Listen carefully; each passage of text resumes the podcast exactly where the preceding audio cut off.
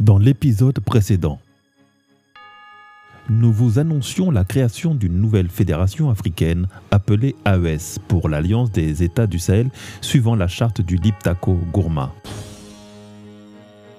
À mon grand étonnement, il existe encore une frange de notre élite africaine qui ne comprend toujours pas la position prise par ces trois pays et sur comment elle pourrait se sortir sans la France ou l'Occident de son insécurité et de sa pauvreté. Nous en parlons tout de suite ensemble, générique.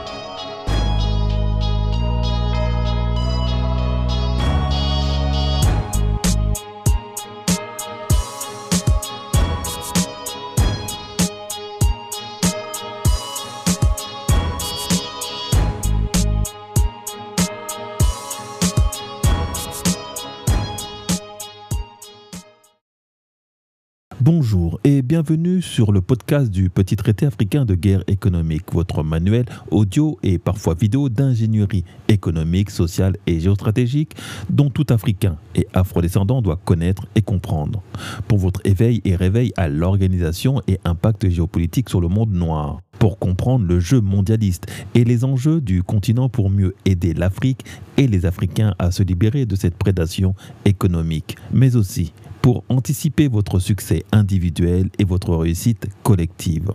Ce podcast n'est pas un appel à la violence ou à la haine, ni n'est un média complotiste, mais une mini, voire micro-formation de décryptage économique et géopolitique de notre actualité africaine et panafricaine. Je m'appelle Patrice Diansé, un afro-caribéen qui investit en Afrique et s'investit pour l'Afrique. Et je vous demanderai de ne pas hésiter tout de suite à liker et partager ce podcast afin de le faire vivre et exister, le faire évoluer et se développer. D'ailleurs, c'est en ayant réalisé ce petit geste durant toute ma première saison que grâce à vous, j'ai pu avoir mon émission quotidienne sur la radio L'Afrique d'une seule voix, à laquelle je vous demanderai aussi de vous abonner et de télécharger l'application.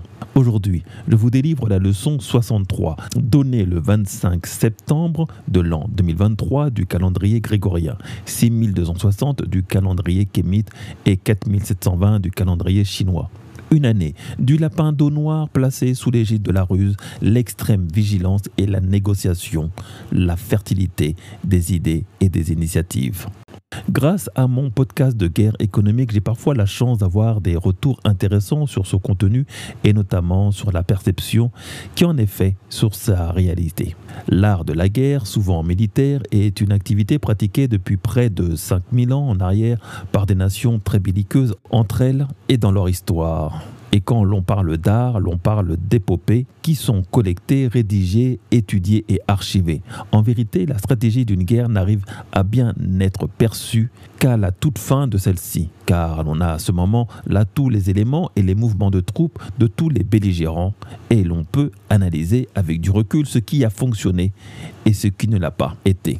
La guerre devient donc un art quand on arrive à concilier les victoires avec un nombre réduit de victimes. Car qui dit guerre dit violence, dit effusion de sang et surtout des victimes mortelles. Il existe un rapport entre le nombre de victimes tuées et celles blessées, généralement de 3. Pour un tué, vous avez 3 blessés. Tout comme durant les razzias négrières, pour une personne capturée, 7 en étaient tués, dont 21 blessés chose que l'on ne vous dira pas s'agissant de cette période de l'histoire. Voilà aussi pourquoi parler de guerre dans la communauté afro, dans ma communauté, cela relève du tabou. Nous sommes une communauté qui avons peur des mots, des statistiques, de nous confronter à la réalité des chiffres, du terrain et des champs de bataille. Car si la guerre militaire, le hard power tue, la guerre soft que j'illustre avec la guerre économique tue encore plus, mais loin des regards et des statistiques. Ce genre de mort que l'on impute volontiers à la sorcellerie, l'empoisonnement, la fatalité divine. Je suis donc conscient que dans ma communauté, je n'aurais jamais la même écoute et audience que si j'avais été un occidental de l'élite française ou américaine. Car si l'on est sensible à l'attention qu'ils peuvent nous porter, ce n'est que pour mieux s'apitoyer sur notre sort plutôt que de chercher à comprendre les failles de nos décisions et de nos agissements. Cela reste de mon devoir, car j'étais appelé pour ça comme mission de vie de sensibiliser ma communauté à l'art de la guerre économique. Et je suis votre humble serviteur qui, me suis dévoué à cette tâche de décryptage, mais aussi d'anticipation économique, géostratégique et géopolitique. Aussi, quand je soulève un problème en essayant d'y apporter une solution, je suis étonné par les questions qui me sont posées par mes semblables, parfois par des gens surdiplômés et disposant d'une très bonne éducation. Des questions très puériles comme un enfant qui vous submerge de questions quand il veut comprendre la vie. Comment l'ont fait les enfants, papa? Comment les arbres font-ils pour grandir? Comment les avions se tiennent en l'air sans tomber? Comment les oiseaux volent? Comment les poissons respirent sous l'eau? L'art de la guerre n'est pas une science exacte, surtout quand elle est vécue en temps réel. C'est pour cela qu'il existe des écoles pour étudier un maximum de cas de figure, car les temps changent, les hommes changent et la technologie s'améliore sans cesse. Aussi, les révolutions africaines auxquelles nous assistons en direct devant nos yeux, ce ne sont pas de la théorie. Théorie, le mot préféré de tous ceux qui ne veulent pas comprendre ce qui se passe, comment et comment en devenir un acteur plutôt que de rester spectateur. C'est une réalité vécue et expérimentée sous nos yeux. Le contraire de la théorie, c'est l'expérience, la pratique, l'empirisme, l'expérimentation. Tu ne peux donc dire que l'on est dans la théorie quand les actes sont avérés et posés, que nos dirigeants expérimentent une nouvelle diplomatie écono-militaire impose de nouveaux rapports de force et de nouveaux partenariats. Je pense que le manque d'information est souvent la cause de cette incompréhension de ce qu'est une guerre, des résistances qu'elle génère de part et d'autre et surtout en Afrique et dans notre communauté.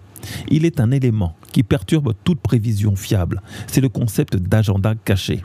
Il faut savoir que 100% des Africains avec qui vous allez discuter affichent des intentions qui ne sont en réalité pas celles qu'ils veulent en réalité accomplir, souvent ces réelles ambitions sont ces intentions cachées, aussi appelées agenda caché, qu'il développe en secret et en sous-marin. C'est cet agenda caché qui rend l'Afrique si imprévisible. L'on en a vu l'illustration ces derniers mois par les différents coups d'État. Que ce soit au Niger ou au Gabon, personne n'a rien vu venir, car chacun avait son agenda caché pour le dévoiler au moment opportun, en l'occurrence par un coup d'État. Aussi, les actes de corruption à grande échelle font partie de ces agendas cachés. Par exemple, je n'avais pas compris la raison pour laquelle le Niger, dans son communiqué du 21 septembre, lançait une commission anti-corruption.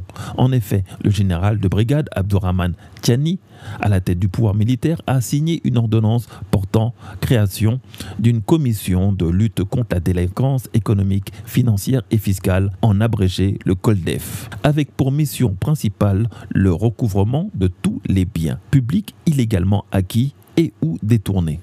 Or, la veille, le mercredi 20 septembre, nous apprenions de l'instigateur ivoirien Christiapi, en fait une organisation qui œuvre à visage masqué contre le gouvernement Ouattara en y dévoilant toutes les dérives.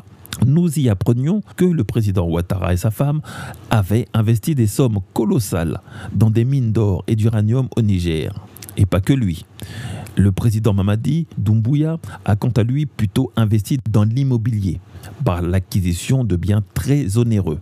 Il est dit aussi dans un autre audio partagé par Mohamed Konaré, faisant état du président du Kenya, qui lui a investi dans le lithium au Niger.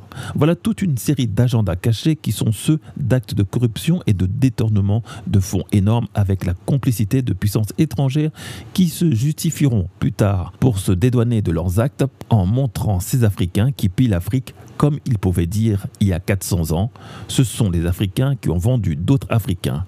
Là, ce sont d'autres Africains qui vendent l'Afrique. Tout cela rentre dans un contexte d'agenda caché et des raisons véritables de prise de décision, sous couvert de défense de la démocratie et de coup d'État il s'agit d'abord de protéger ses intérêts individuels. Tout l'argent destiné à développer nos pays passe dans l'achat ou plutôt le blanchiment d'argent provenant de subventions, d'aides ou d'appels d'offres pour l'acquisition de mines. Aussi voilà pourquoi l'on veut faire la guerre à ses frères. C'est tout cela que doit déjouer l'art de la guerre. Il ne s'agit pas seulement de se tuer ou de se massacrer, mais plutôt de faire tomber les stratagèmes qui empêchent au continent d'avancer et de profiter pleinement de ses richesses.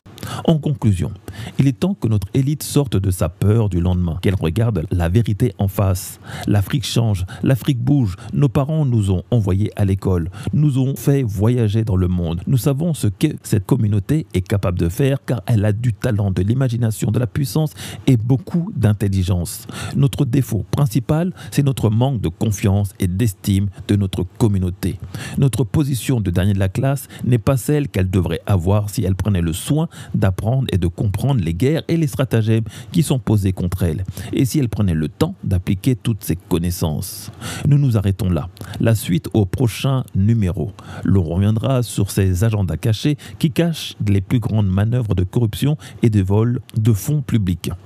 L'on parlera aussi des actes de bravoure posés par la diplomatie africaine, à l'image de celle des loups guerriers. Pour la Chine, nos diplomates sont maintenant de féroces lions, n'ayant plus froid aux yeux. Je suis Patrice ces concepteur du blog Décoloniser les esprits créateur et animateur du podcast Le Petit Traité de guerre économique africain et de l'émission radio Parlons Pognon et accessoirement un Afro-Caribéen qui investit économiquement en Afrique et s'investit physiquement pour l'Afrique. Je vous remercie d'avoir écouté, j'espère avec délectation, ce podcast, votre manuel audio d'ingénierie économique, sociale et géostratégique pour une Afrique connectée. N'oubliez pas de liker, de partager et de commenter. Entreprendre ou mourir, nous vaincrons.